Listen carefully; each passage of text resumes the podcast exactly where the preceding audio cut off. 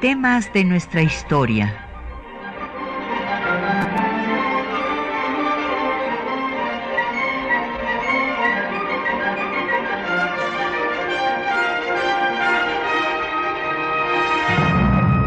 Un espacio que difunde el conocimiento del pasado para comprender nuestro presente. Programa a cargo de la maestra Patricia Galeana.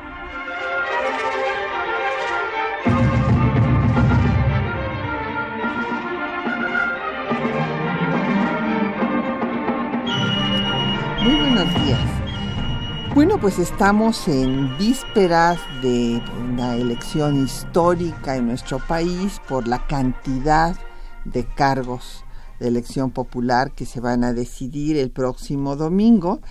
Y ya habíamos dedicado un programa a ver cómo había eh, decidido pues la forma en la que iba a, a funcionar las elecciones en nuestro país hace 100 años, el constituyente, y le dedicamos el programa hablando de el tema pues de cómo se negó el voto a las mujeres a pesar del memorándum de Hermila Galindo, donde se señalaba que las mujeres eh, deberían ser ciudadanas. Eh, de hecho, ella creía que eran ciudadanas de acuerdo a la Constitución de 17, puesto que no se negaba que lo fueran. Y después, eh, pues la discusión sobre si el voto iba a ser secreto o iba a ser público. Entonces, pues hoy vamos a seguir hablando de este tema y tenemos el gusto de que nos acompañe el eh, doctor eh, Roberto Duque, que es también experto en el tema electoral. Bienvenido Roberto, gracias por estar aquí con nosotros. Doctora Galeana, es un privilegio estar en este espacio.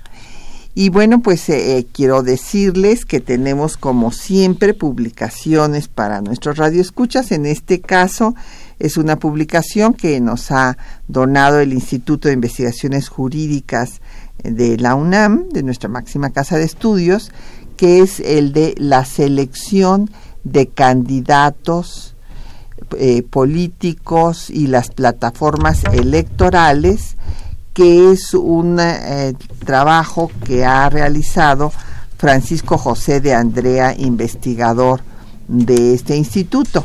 Él le pone como subtítulo a su trabajo una guía para entender la elección de candidatos presidenciales en Estados Unidos en el 2016 y en México en el 2018. Entonces llámenos, tenemos como siempre a su disposición el 55 36 89 89, una alada sin costo 01 800 505 26 88, un correo de voz 56 23 32 81, un correo electrónico temas de nuestra historia arroba yahoo.com.mx en Twitter nos puede seguir en arroba temas historia y en Facebook en temas de nuestra historia UNAM y el programa queda en línea durante una semana en el www.radio.unam.mx. Bueno, pues eh, como señalaba yo, Torales, él eh, se formó aquí en la Facultad de Derecho de nuestra universidad, después hizo su doctorado en la Complutense, es profesor de la propia Facultad de Derecho y ha trabajado además con el CIDE, eh, fundando el violentómetro de, eh, constitucional en el CIDE, que es donde se van registrando violaciones constitucionales que se den en el propio Congreso Federal. Es eh, miembro del Consejo Asesor de la Revista Mexicana de Derecho del Instituto del Derecho Electoral en el Instituto de Investigaciones Jurídicas de la UNAM y miembro del Comité Editorial del INE. Y pues ha fungido como especialista internacional en la OEA en materia de democracia. Entonces, pues vamos a remontarnos a la discusión que se dio de cómo iba a ser la votación desde, y pues nos tenemos que ir hasta la constitución de Cádiz, porque pues ahí esta fue la primera elección que se llevó a cabo en nuestro país y ahí en Cádiz pues se decidió que el voto era secreto pero en tres grados. Esta eh, situación es que es indirecto y se elige a electores que se van dando en tres niveles distintos. Esta misma forma de elección se va a adoptar por eh, la Constitución, la primera Constitución de México, el Decreto Constitucional para la Libertad de la América Mexicana de 1814, en donde eh, la diferencia está en que el voto es público, no secreto. Esto es muy interesante. Bueno, y además las condiciones eran pues totalmente especiales. Estaba en plena guerra de insurgencia y entonces sí se establece el sistema indirecto de los tres grados, o sea, primero se elige a un elector por parroquia, después un elector por partido, luego un elector por provincia. Y eh, todas estas elecciones van a ser públicas, a voz en cuello y después a mano alzada, ¿verdad? Y esto pues cambiará ya en la Constitución de 1824, la primera Constitución ya de la etapa ya de la, después de la consumación de la independencia, ahí se establece lo que va a ser una constante durante todo el siglo XIX, que es el voto secreto y que sea la elección indirecta, o sea, nuevamente se sigue eligiendo a electores. Esto se va a simplificar en la Constitución de 57, en donde eh, pues ya va a ser la elección indirecta en primer grado, ya no va a ser tan complicada de, en tercer grado como era en la Constitución de 14, pero en todas ellas, las constituciones tanto federalistas como centralistas, el voto es secreto e indirecto.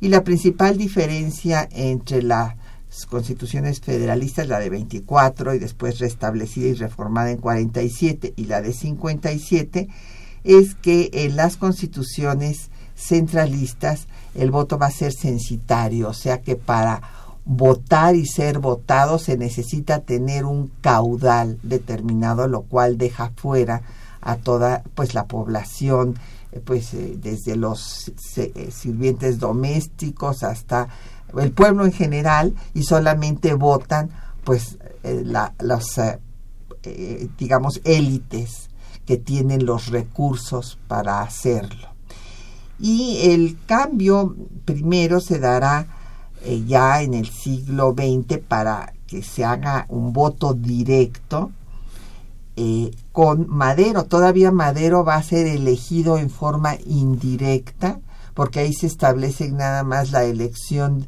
directa para los legisladores, pero no para el presidente, y va a ser Madero el que mande la iniciativa para que se haga el voto directo como lo tenemos hasta la fecha. Y en el constituyente, como había yo mencionado, pues se discute el voto de las mujeres, se deja fuera, la 27 legislatura, bueno, no solo la deja fuera el constituyente, sino después la 27 legislatura en 1918 dice que necesita una reforma electoral y lo aplaza. Y bueno, pues se queda aplazado hasta que se da la reforma en 47 con Miguel Alemán para el voto municipal y en 53 con Ruiz Cortines para eh, ya que la mujer pueda votar y ser votada a nivel federal. Y en 17 eh, se mm, discute si el voto va a ser público o secreto y después se va a discutir en la 27 legislatura también el tema es muy interesante y después escucharemos en los textos que les hemos seleccionado para esta mañana el, planteamiento del diputado Manuel Cepeda Medrano que dice que si se hace el voto secreto se van a comprar los votos y se van a manipular como se hacía en Estados Unidos. Y no obstante, pues él pierde la votación porque pues eh, la votación se da mayoritariamente por eh, solamente hay dos votos en contra y todos los demás votan a favor del voto secreto. Y eh, se establecen las edades para poder votar, 18 años si se es casado, 21 si se es soltero, y el presidente y el, eh, los senadores deben tener 35 años cumplidos y los diputados 25. Y solo se establece la no reelección, esto es muy importante de recordar, para el presidente y los gobernadores pero eh, los demás cargos, o sea, los legisladores, los presidentes municipales, los síndicos en los ayuntamientos, sí podían tener reelección indefinida. Pues eh, eh, además, doctora Galeana, de, de esta cuestión que ha usted eh, precisado de los rasgos pues tan importantes y, ahora veremos qué es lo que dice actualmente la Constitución respecto de estos temas, o sea, a qué ha dado lugar toda esta evolución. Pero claro, la historia política del país es eh, extremadamente interesante. Eh, si partimos, pues en efecto, de la independencia, eh, digamos 1821, pues ya sabemos, empieza a existir México como país, pero lo que vemos es que en las décadas eh, posteriores a la independencia, de perros y gatos entre liberales y conservadores, ¿no? La constitución, pues efectivamente federalista del, del 24, pero luego viene la conservadora, con el supremo poder conservador, de hecho, la constitución centralista de 36, las llamadas siete leyes, en fin, luego en, en 43 y la y, la restitución, las bases orgánicas y luego la eh, restitución, digamos, de la Constitución del 24, volvemos al federalismo en 1847, sí. Pero todo esto lo que nos indica es que México tuvo una gran inhabilidad para transmitir el poder pacíficamente durante todo ese tiempo, incluida la Constitución de 57, bueno, si uno eh, revisa el, número de presidentes de la República que hubo en estos en este años, es terrible. Es que es terrible, son eh, demasiadas decenas. Son 50. Llega a haber 50 cambios de... A ver, claro, Santana entra y sale, pero son una barbaridad. Una barbaridad. La lista es eh, interminable y claro, se sustituye ese, digamos, eh, escenario en donde no pudimos durante eh, tantas décadas pues eh, transmitir el poder de manera pacífica y eficaz con una dictadura militar, es decir, un mal pues con otro, claramente, que la dictadura de, de Porfirio Díaz. Después pues viene la, la Revolución Mexicana el partido antireeleccionista, que era la denominación del, del, partido de Francisco y Madero, como, como bien sabemos. Pero claro, eh, si bien concluye la, la revolución, bueno, tenemos la constitución todavía vigente de 1917 y que planteaba pues algo así como reemplazar un país de caudillos por uno de eh, instituciones, ¿no? Eh, es decir, más o menos se buscaba que se tuviera esa, esa, esa institucionalidad y en la letra lo teníamos en la constitución, pero objetivamente pues los años que siguieron a la promulgación de la constitución de 1917 17, pues los caudillos triunfantes de la revolución seguían dirimiendo sus problemas a balazos.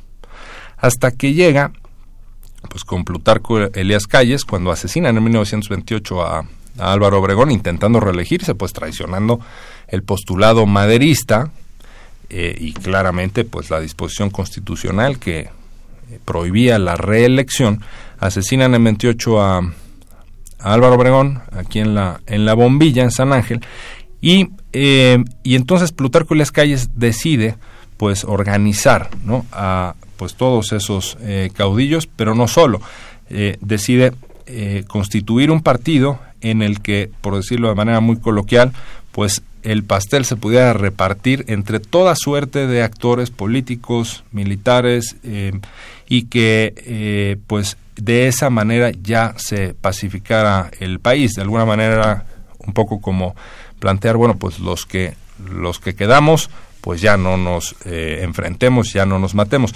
Y ahí es en donde arranca la historia de un partido que estuvo 71 años ininterrumpidos en el poder, primero el PNR, Partido Nacional Revolucionario, eh, Partido de la Revolución Mexicana muy grandes. Y, PRI. Hay, muchas diferencias, pero eh, digamos, eh, el partido... 71 años ininterrumpidos. Este es un caso muy, muy interesante que se ha estudiado en todas las latitudes del mundo y esto no es una exageración. Es una cosa tan extraña y, en fin, tiene una serie de componentes, pues, explicativos de la longevidad de ese partido. Entonces, eh, pues fue otro periodo y luego ya a partir del año 2000, pues por algunos transición o alternancia eh, en el año 2000, pues ya tenemos lo que eh, lo que tenemos más fresco ahora, ¿no? Lo que está más cercano a nosotros. Sí, bueno, yo sí quisiera hacer hincapié porque no estoy de acuerdo en que sea un partido, porque son mm. tres partidos distintos.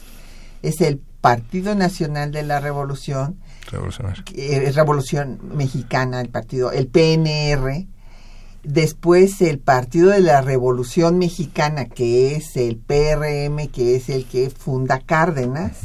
Y bueno, pues hay una diferencia grande entre Cárdenas y Calles. Bueno, entre otras cosas, Cárdenas acaba por sacar a Calles del país en una avioneta, ¿verdad? Este, que lo llevan hasta en pijama con nada más un abrigo puesto, o sea que hay una gran diferencia entre ellos. El PRM se organiza en este grupos eh, de la CNOP, las confederaciones de, de los eh, trabajadores mm, del, eh, las del ejército, hay un cuarto sector del ejército que después desaparece en el eh, PRI de, de, Miguel Alemán. Pero bueno, vamos a hacer una pausa para escuchar, escuchar un poco de música y pues vamos a escuchar música mexicana, así para estar muy relajados, además que haya mucha suerte para nuestro, nuestra selección allá en Rusia para el, el lunes vamos a escuchar una eh, pues eh, composición que realmente es como un segundo himno nacional que es el guapango de Pablo Moncayo, eh, con la Orquesta de las Américas eh, dirigida por Benjamín Juárez Echenique.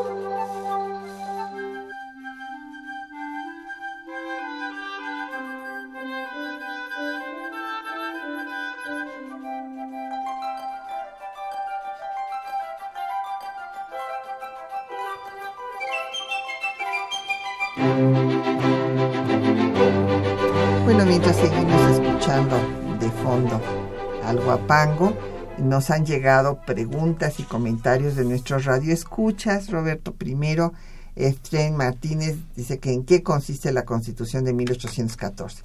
Pues mire, don Efraín, la Constitución de 1814 es, realmente heroica. A mí me tengo una admiración por el puñado de legisladores, eran 19, yo creo que no se juntaron nunca, porque andaban a salto de mata perseguidos por los realistas. Y nos dieron una constitución en 242 artículos perfectamente eh, organizada en su parte de principios y su parte orgánica de cómo iba a funcionar el gobierno. Y es muy importante recordar que esa constitución y la de 57 son las dos constituciones que en nuestra historia constitucional le dan preeminencia al poder legislativo sobre los otros dos. O sea, ahí el poder legislativo designaba al ejecutivo y al judicial.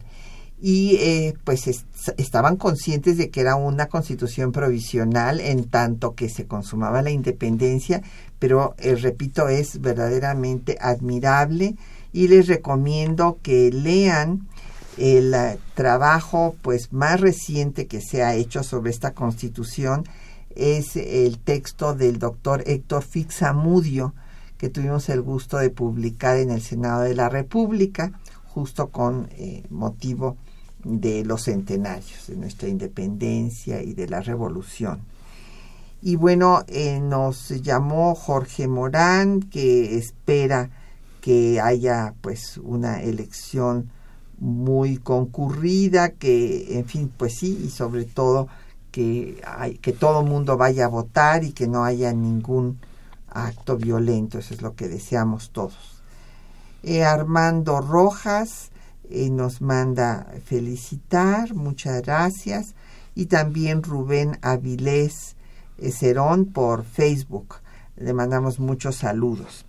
Y bueno, pues entonces estábamos viendo cómo eh, pues se, daba esta ya creación de un partido que sí que los, los sudamericanos hablaban del milagro mexicano pero hablan del milagro mexicano no por la situación económica, sino por la estabilidad política que se logró con este estos partidos que tuvieron un mismo origen y que fueron este, cambiando de organización y de nomenclatura, mientras en los países eh, sudamericanos se daban pues unas terribles dictaduras militares.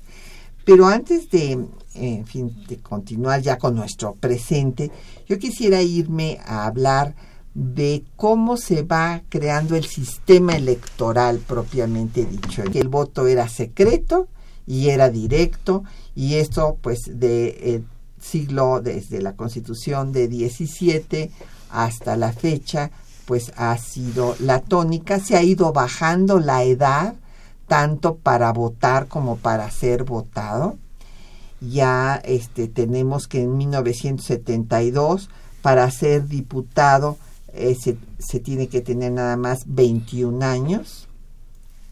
Y en cuanto a la forma de, de, creación del sistema electoral, hay que recordar que en 1920 se establecen las credenciales, por ejemplo. En 27 se da lo que ya nos mencionaba eh, el maestro Duque, el tema de que pues eh, Obregón optó por la reelección intermitente porque se establece que no puede ser continua y, bueno pues eh, es asesinado en 28 y entonces ahí es esa célebre declaración de calles de que termina el periodo de los caudillos y empieza el de las instituciones en 29 un cambio importante es que se y en 33 se establece la no reelección absoluta. ¿Se acuerdan ustedes que había yo mencionado que en la Constitución de 17 estaba prohibida la reelección, pero nada más del presidente y de los gobernadores, no así la de los legisladores y presidentes municipales? Bueno, pues en 33 viene la prohibición absoluta de reelección. Después en 43 los gobiernos pasan de 4 a 6 años y en 46 se crea la Comisión Federal de Vigilancia Electoral. Aquí esto es muy importante porque se han ido creando una serie de candados y de reglas pues para tratar de darle pues eh, confianza a, la ciudadanía en que se está respetando su voto. Ya habíamos dicho en el programa anterior, que ya aquí lo mencionaba yo, que en 47 las mujeres pudieron votar en las elecciones municipales, en 53 se reformó la constitución para que en 55 votaran por primera vez en una elección presidencial.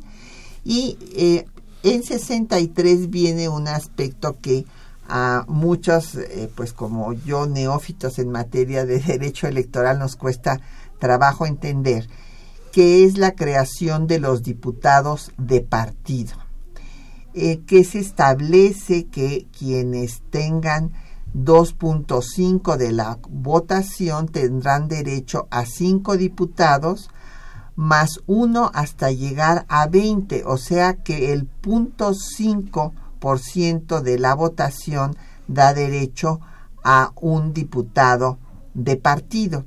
Esto es justamente para lograr la pluralidad en eh, la Cámara de Diputados y Senadores para que eh, se cambie de eh, un sistema de partido hegemónico a un sistema de partidos. Sí, es muy interesante porque precisamente en este escenario de un partido pues con tal eh, dominio que, que, era el, el PRI. Eh, en 1963 es una reforma eh, importantísima. algunos académicos no la consideran dentro de las grandes reformas porque no fue una reforma integral a todo el sistema electoral, pero sí que fue muy muy importante porque fue el germen, digamos, del pluralismo político. Fue lo primero que empezó a, abrir este cauce para tener pues una competencia electoral multicolor, eh, pluripartidaria. Por supuesto, pues era apenas los inicios de, de eso. Eh, no es propiamente representación proporcional lo que tuvimos con la reforma de 1963, o sea, los plurinominales, como los llamamos más, más habitualmente. No era representación proporcional porque, como acabas muy bien de señalar, Patricia, no eh, se les daban curules, no se les daban eh, espacios en el Poder Legislativo en proporción a la votación que hubieran alcanzado, sino con estos porcentajes, ¿no? 2.5% tenía derecho a 5 curules, una más por cada 0.5%. Eh, por ciento. Eh, pero sí que fue una cuestión muy relevante históricamente, en la historia política del país. Por ejemplo, el PAN logró obtener 20 diputados de partido en esa, en esa reforma.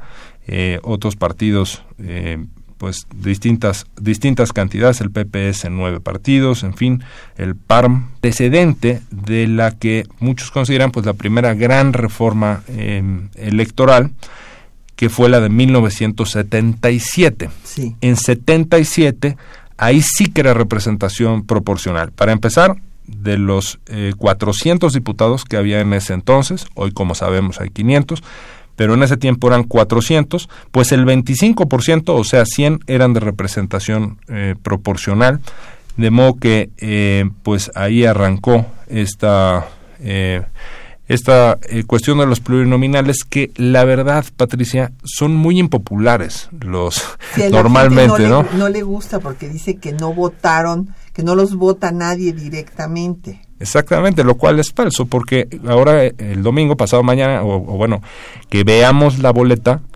eh, en la parte de atrás, pues la boleta está, eh, está impresos los candidatos por el principio de representación proporcional, o sea, los plurinominales de cada partido político. Y entonces lo que uno vote al frente de la boleta va a repercutir en los que están postulados en el reverso de la boleta, digamos. Así es que sí que son eh, eh, votados de manera indirecta, pero son votados. No, pero el punto que es más relevante es que eh, la razón por la que se inventaron los plurinominales, no los inventamos por supuesto en México, pues es tratar de que el porcentaje de votos que tenga determinada fuerza política corresponda en la mejor medida posible al porcentaje de curules que va a tener en el órgano legislativo. Esto pues aplica en las democracias más eh, saludables eh, y sólidas del, del mundo y, y, de hecho es un muy buen invento, hay que decirlo, porque si no se corren riesgos terribles de una desproporción, de una sobrerepresentación brutal.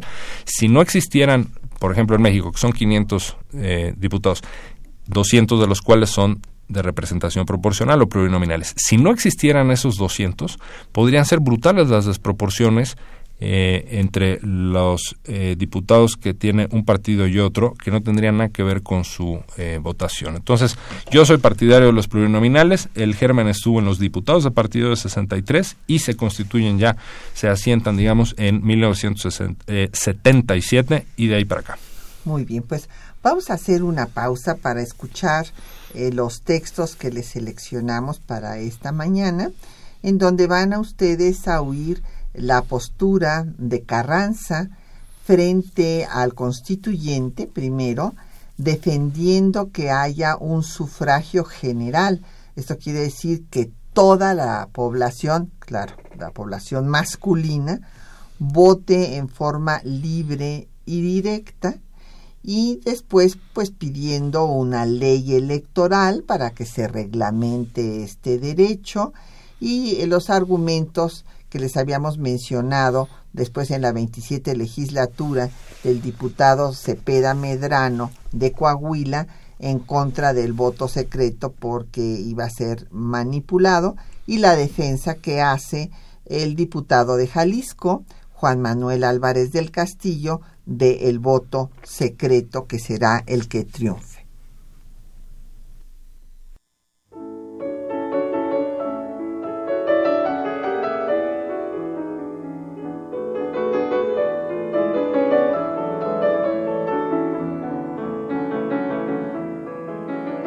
El primero de diciembre de 1916, durante la apertura de sesiones del Congreso Constituyente, el presidente Venustiano Carranza manifestó su deseo por el establecimiento del sufragio general, libre y directo, así como la importancia de la participación ciudadana en el ejercicio de este derecho. Escuchemos. Para que el ejercicio del sufragio sea una positiva y verdadera manifestación de la soberanía nacional, es indispensable que sea general, igual para todos, libre y directo porque faltando cualquiera de estas condiciones, o se convierte en prerrogativa de clase, o es un mero artificio para disimular las usurpaciones de poder, o da por resultado imposiciones de gobernantes contra la voluntad clara y manifiesta del pueblo. Sería impolítico e inoportuno en estos momentos, después de una gran revolución popular, restringir el sufragio. El primero de abril de 1918, durante la apertura de sesiones de la vigésima séptima legislatura, el presidente Venustiano Carranza expuso la necesidad de promulgar una ley en materia electoral. Escuchemos. La nación carece de ley electoral que esté en armonía con los preceptos constitucionales, porque la ley de 19 de diciembre de 1911, reformada solo provisionalmente para las elecciones de 1912, establece el sistema electoral indirecto y nuestra Constitución ordena la elección directa. Las funciones electorales, por tanto, en el sistema vigente, se ejercitan de manera distinta de la prevenida por la precitada ley electoral de 1911 y se vuelve imprescindible la necesidad de que el Honorable Congreso de la Unión dicte la ley a la que deberán sujetarse en lo sucesivo las elecciones para diputados y senadores al Congreso de la Unión y Presidente de la República, a cuyo efecto el Ejecutivo a mi cargo os ha convocado a sesiones extraordinarias. El Ejecutivo de mi cargo ha formulado un proyecto, el cual será presentado a vuestra consideración como iniciativa de ley electoral. El 2 de abril de 1918, Carranza envió al Senado de la República su proyecto de ley, que constaba de seis capítulos y 61 artículos. La ley detallaba los procedimientos para llevar a cabo las elecciones, los funcionarios responsables del proceso y los tiempos para cumplir cada una de las etapas. Su proyecto incluía la elección directa y el voto secreto.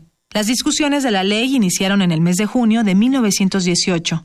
En los debates, el diputado Manuel Cepeda Medrano, representante del Estado de Coahuila, expuso su temor de que el voto secreto incitara a la compra de votos, por lo que promovió el voto público. Escuchemos. Para nosotros, señores diputados, con el voto secreto se le arranca al individuo el derecho, el deber, la obligación de presentarse ante el mundo entero franca y honradamente como ciudadano.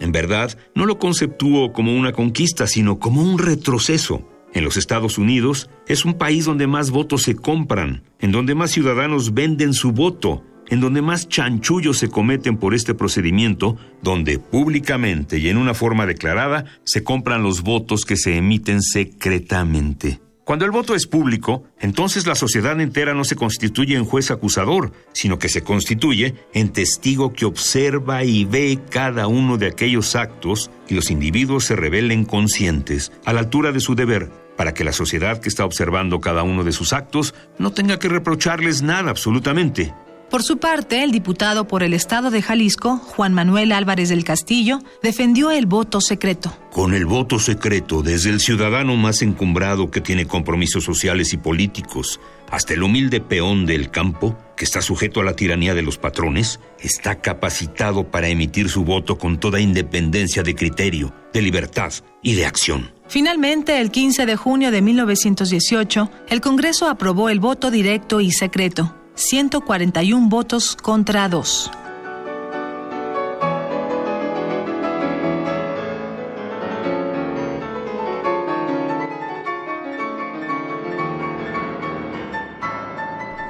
Bueno, pues nos eh, han seguido llegando muchas preguntas y comentarios.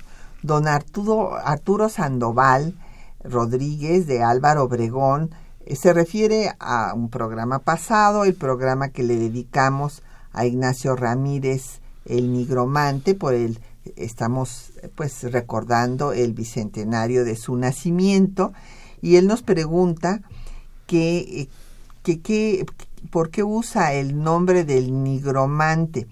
Bueno, eh, le voy a comentar, don Arturo, aunque no tiene que ver con el tema que tratamos hoy, pero para aclarar su inquietud, en esos años casi todos los escritores usaban seudónimo. ¿Por qué usaban seudónimo? Porque, pues imagínense ustedes, los señores que tenían el poder, por lo general, eran también hombres de armas que perseguían a quienes los criticaban. Entonces, por esa razón ponían otro nombre, aunque finalmente pues ya se acaba conociendo quién escribe con tal o cual nombre. Ignacio Ramírez usó varios seudónimos. Eh, cuando empezó a escribir en Don Simplicio, que fue un periódico de crítica política, empezó a usar el del nigromante y nigromante es el que eh, pues invoca a los espíritus o a la magia negra para adivinar el futuro. Y después usó otros seudónimos como Tirabaque, eh, Chile Verde, cuando escribía en contra de Comonfort, en fin, escribió en contra de todos, de Comonfort, de Juárez, etcétera, porque era un hombre muy radical, muy crítico y este cuando pasó por el poder estuvo brevemente porque pues quería su libertad y cuando no se hacían las cosas en la forma tan radical que él quería renunciaba y luego pues hacía pedazos en la prensa a quienes tenían el poder. Entonces eh, la volvió a usar al final de su vida el seudónimo de nigromante y pues fue el que más usó y por eso se le conoce así. Eh, eh, don Jorge Morán me hace una llamada de atención y la recibo, don Jorge, y la acepto. Que por qué estoy mezclando lo del fútbol con un tema tan importante como las elecciones tiene usted toda la razón. No estaba yo mezclándoles eh, con el tema de las elecciones. Hablé de escuchar una música que nos relajara y bueno, se me ocurrió pensar en el fútbol, pero tiene usted toda la razón.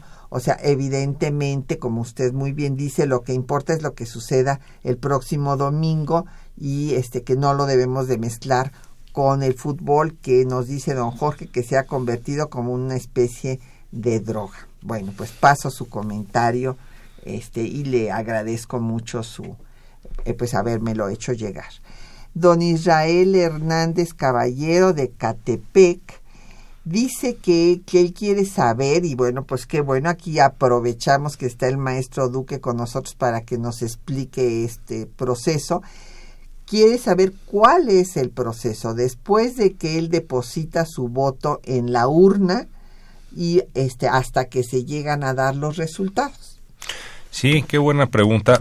Eh, uno deposita el voto en la urna, esto tiene que hacerse entre las 8 de la mañana don Israel, y las eh, 18 horas, entre 8 y 18, o sea, son 10 horas. Así es que a las 6 de la tarde termina el periodo de votación y ahí es cuando los miembros de la mesa directiva de casilla pues comienzan eh, el procedimiento para el llamado escrutinio y cómputo que es pues eh, sacar los, los votos de las urnas, vacían las urnas, muestran a todos los presentes, ahí están los representantes de los partidos políticos, de las candidaturas, muestran que está vacía y de uno por uno, en presencia de todos, comienzan a hacer el conteo de los votos y lo van registrando, por supuesto, en eh, el acta, o, bueno, lo van registrando en un, en un cuaderno de resultados, después levantan el acta eh, y de esa acta lo, se le da copia firman los representantes eh, de los partidos y candidatos y se les da copia a cada uno de ellos.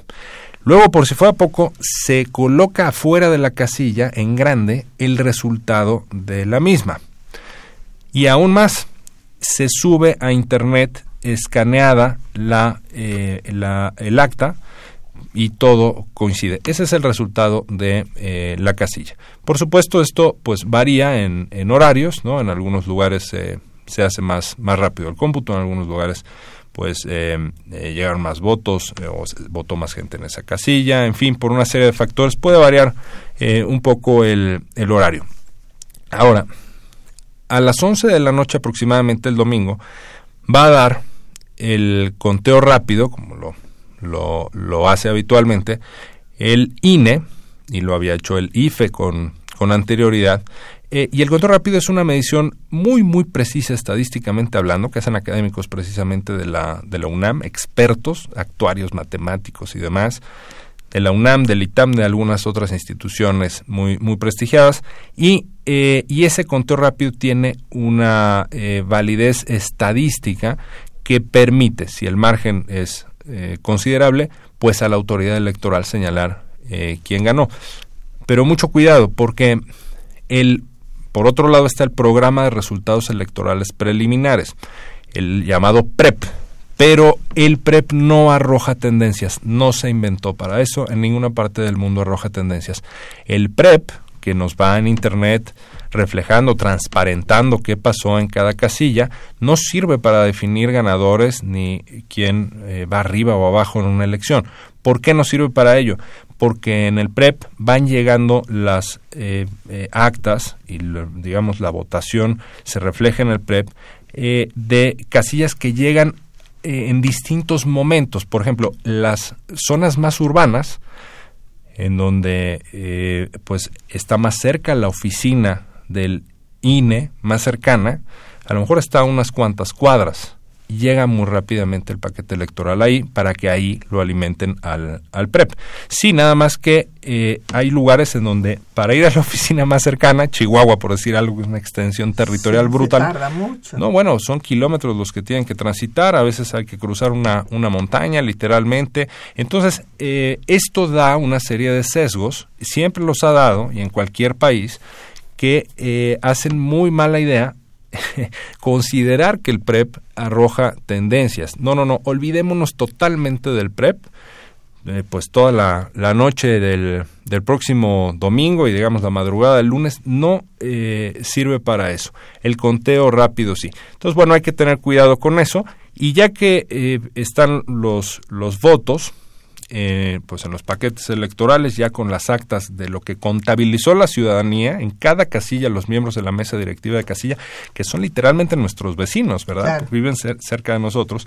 Pues entonces ya el miércoles siguiente a la elección que será el día 4 pues eh, se hará el cómputo distrital que es en realidad sumar eh, pues lo que ocurrió en cada casilla para tener el número eh, por distrito. Si hay alguna cuestión eh, anómala, se pueden abrir los, los los paquetes electorales y hacer un, un recuento. Y ya el domingo siguiente a la elección tenemos los cómputos locales, que ahí es ya para tener a nivel entidad federativa cuál fue la fuerza de cada partido. Entonces ese es el curso que lleva el voto y su contabilidad. Pues muchas gracias. Pues vamos a escuchar eh, otro poco de música. Ahora vamos a escuchar, pues eh, yo creo que es el compositor más gustado en México, el México contemporáneo en música clásica. Y vamos a escuchar Arturo Márquez, su danzón número 4, eh, del mismo disco de la Orquesta de las Américas, dirigido por Benjamín Juárez Echenique.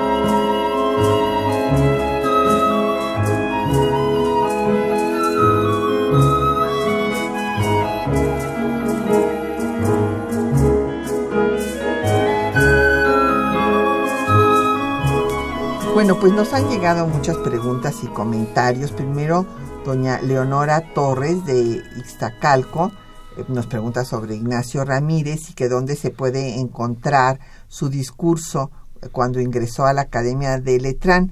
Doña Leonora, fíjese que lamentablemente es una tragedia, no está en ningún lado el discurso eh, de su ingreso a la Academia, no fue publicado. Imagínese que realmente es una lástima, es una tragedia.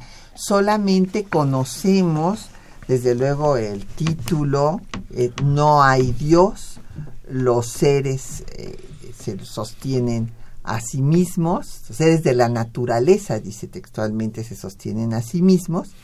Y bueno, pues fue una hecatombe, están las descripciones de Guillermo Prieto, que dice que si se hubiera caído el techo del edificio hubiera causado menos estruendo que semejante declaración, dicha por un joven de eh, pues eh, vestidos muy modestos, eh, de 19 años tenía Ignacio Ramírez en 1837 cuando dijo este discurso y este pues primero el presidente que en turno de la academia dijo que no podía permitir que se leyera eso. Hubo una gran discusión. Entonces dijeron los Lacunza que sí que ya eran mayores de edad todos y que tenían que escucharlo. Y entonces eh, nos refiere tanto Guillermo Prieto como Hilarión Díaz y Soto que eh, Ignacio Ramírez veía todo esto impávido sin moverse y que organizó la baraja de papeles de todos colores que traía desde, eh, había escrito su discurso, imagínese usted su modestia, el, el reverso de pases para teatro, de recortes para hacer trajes, o sea, que era una baraja de todos colores y entonces dio sus argumentos que fueron contundentes porque al finalizar hubo vivas, a este joven, además que era un magnífico orador, era un hombre brillantísimo, y los Lacunza lo aplaudieron y le dijeron que Voltaire no lo habría hecho mejor. Así es que usted imagínese eh, los argumentos contundentes que habrá dado, pero lamentablemente no lo escribió, no, no, no dejó este, la publicación, no, no la podemos encontrar en ningún lado más que las reseñas. Don Javier Guerra de la Benito Juárez nos dice que si hay ejemplos donde prevalece el Ejecutivo sobre el Legislativo y otros donde prevalece el Legislativo sobre el Ejecutivo. Desde luego que sí hay, don Javier, precisamente el sistema eh, mexicano y el sistema estadounidense son sistemas presidenciales en donde prevalece el Ejecutivo sobre el Legislativo. Y esto es porque acuérdense que cuando Carranza abre el constituyente, él señala que eh, pues además el país está incendiado, hay cinco movimientos armados y el país está invadido por Estados Unidos con la expedición punitiva, diez mil efectivos. Y entonces Carranza les dice que el presidente no puede ser una figura decorativa. Esto lo dice textualmente. Entonces, él quiere que haya un presidente muy fuerte y en ese momento los constituyentes están de acuerdo con él por el estado de guerra que hay. Pero hay que recordar que todas las facultades del Ejecutivo no solamente no se han disminuido desde 1917 hasta la fecha, sino que se han incrementado. Y sí hay otros sistemas, don Javier, que son los sistemas parlamentarios. Eh, no solamente en las monarquías europeas, en donde hay un parlamento que es el desideratum de la política, sino que también puede haber una, lo que se ha promovido por diversos constitucionalistas, la parlamentarización del sistema presidencial, que esto es posible. Eh, nos eh, felicita y este don Rafael Aranguren de la Miguel Hidalgo dice que eh, pues que si se trata de tres partidos diferentes me imagino que se está pensando usted en la evolución del Partido Nacional de la Revolución al Partido de la Revolución Mexicana y el Partido Revolucionario Institucional. Pues, en efecto con un mismo origen pero que se van transformando. José Guadalupe Medina de la Netzahualcoyot eh, le pregunta al maestro Duque cómo han beneficiado los plurinominales eh, al legislativo y al pueblo de México. Sí, eh, muchas gracias, don José. Em, bueno, el beneficio que han tenido es que han evitado un desequilibrio entre la fuerza electoral que tiene un determinado partido político y el número de escaños o curules que tiene en el poder legislativo. Permítame usted ponerle un ejemplo. Supongamos que hay un partido político que obtiene el 60% de la votación en una elección eh, determinada en todo el país para diputados, digamos, eh, federales obtuvo el 60% de la votación. Sin embargo, es la votación en cada uno de los distritos. Y es posible que con el 60% de la votación haya ganado todos los distritos. Todos. Imaginemos los 300 distritos en México que un partido político, es, improbable por supuesto, pero imaginémoslo nada más para el análisis, ganó todos, pero no tuvo el 100% de la votación. ¿Sí? De uno por uno salió triunfador, en unos por menos margen, en unos por más, sí, pero tiene el 60% solamente de las simpatías. Sería muy injusto que ese partido tuviera pues el 100% de los legisladores, ¿no? con solo el 60% de la votación, eso sería una sobrerepresentación del 40 de 40 puntos porcentuales.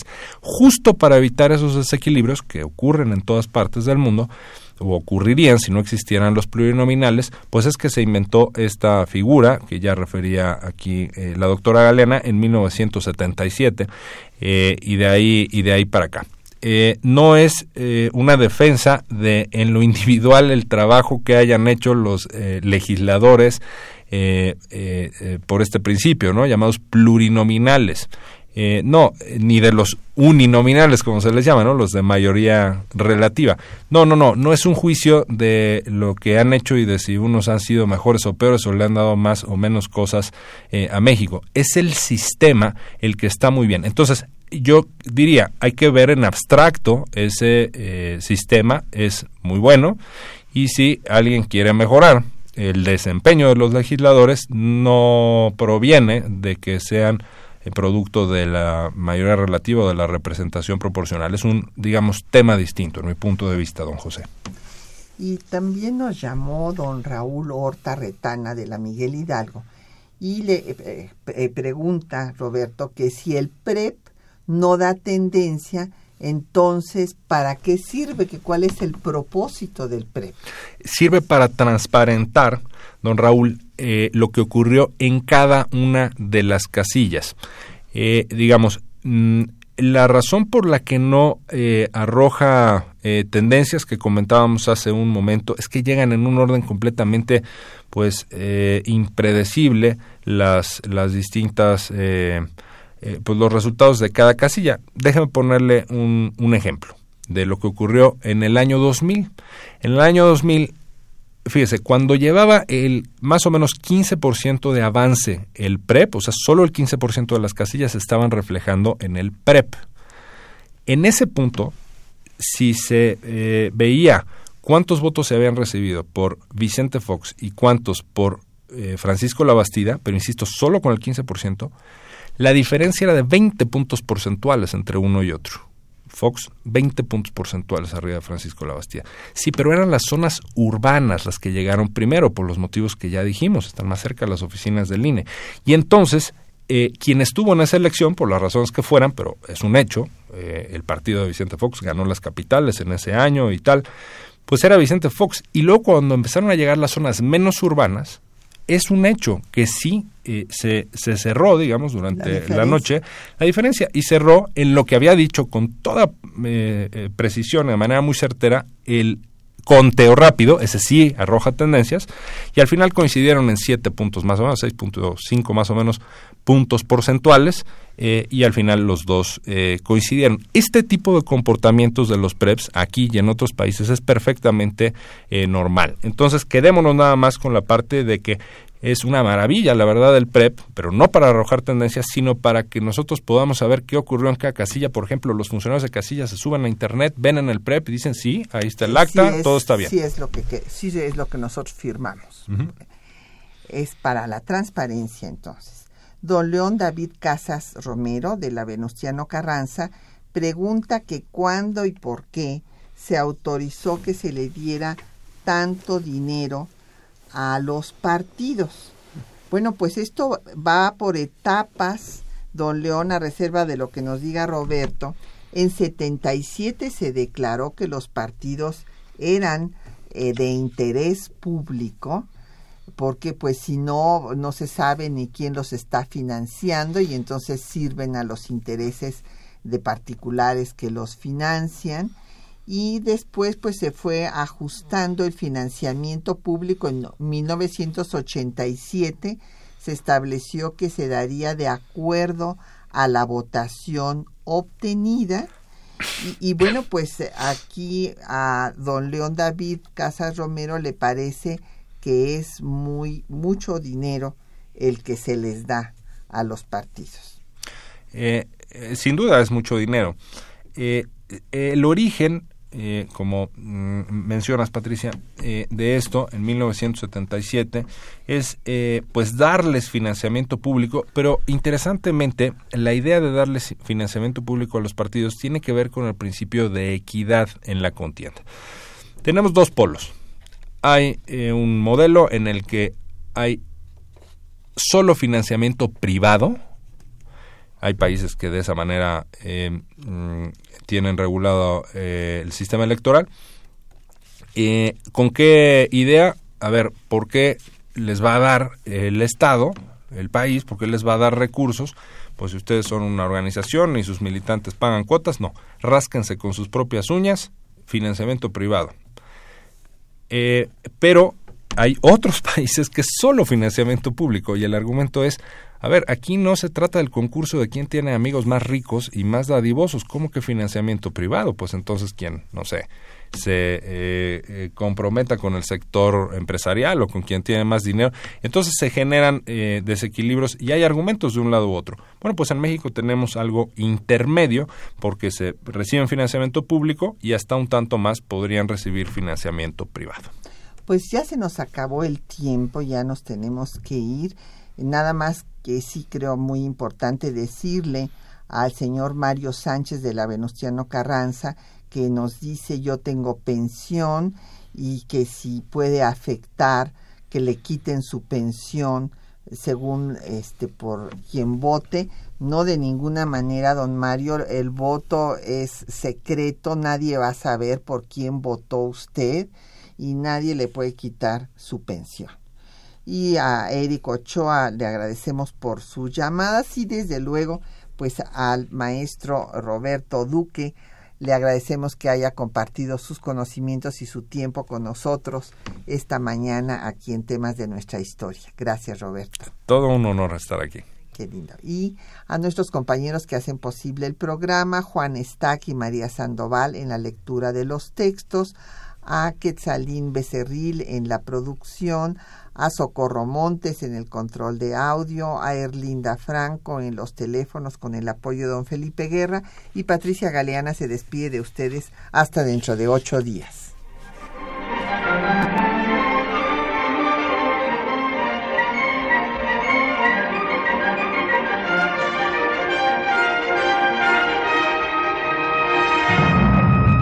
Un espacio que difunde el conocimiento del pasado para comprender nuestro presente.